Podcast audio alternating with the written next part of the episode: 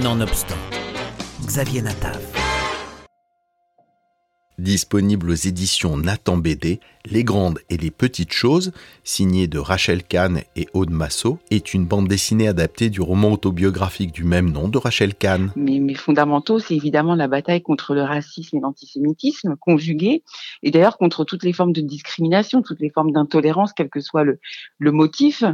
Après, moi, là où je diverge des, euh, des associations dites antiracistes, c'est qu'elles sont dans une vindicte et qu'elles ne réparent pas la société, elles la divisent. Donc c'est vraiment sur la méthode. À partir du moment où vous n'êtes pas d'accord de toute façon avec ce genre de personnes, notamment euh, les racialistes qui mettent euh, les racisés là au centre, euh, vous êtes tout de suite considéré comme d'extrême droite. Donc rappelez en fait le parcours, ce parcours de Nina Gary, euh, dans cette société française euh, euh, qui est parcourue par différentes grandes histoires et, et, et relater sa petite histoire après Racé, je trouvais ça absolument pertinent. C'est l'histoire de Nina, le double de Rachel Kahn, une adolescente noire, juive, musulmane et blanche qui peine à trouver ses marques dans une société qui voudrait l'enfermer dans des cases figées. Alors, elle se met à l'athlétisme un peu par hasard et elle court. Elle court pour fuir l'injustice, l'histoire, les grandes et les petites choses de sa vie. Elle deviendra d'ailleurs championne de France en athlétisme.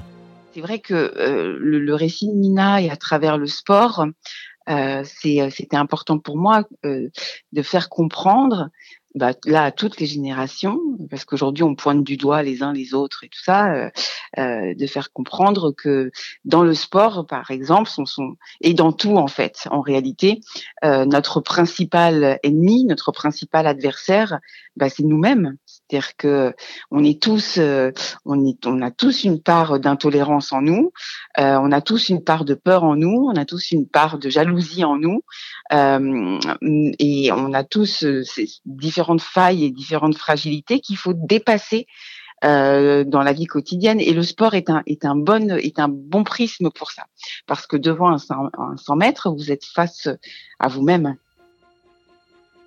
Les grandes et les petites choses reflètent en creux les interrogations d'une jeune femme tiraillée entre deux cultures, en quête d'identité et qui se heurte au viol, au racisme, à la discrimination et au tsunami émotionnel de l'adolescence avec cette BD, c'est-à-dire dès très jeune, se dire que si on a un nom et un prénom, euh, on peut s'écrire son propre récit.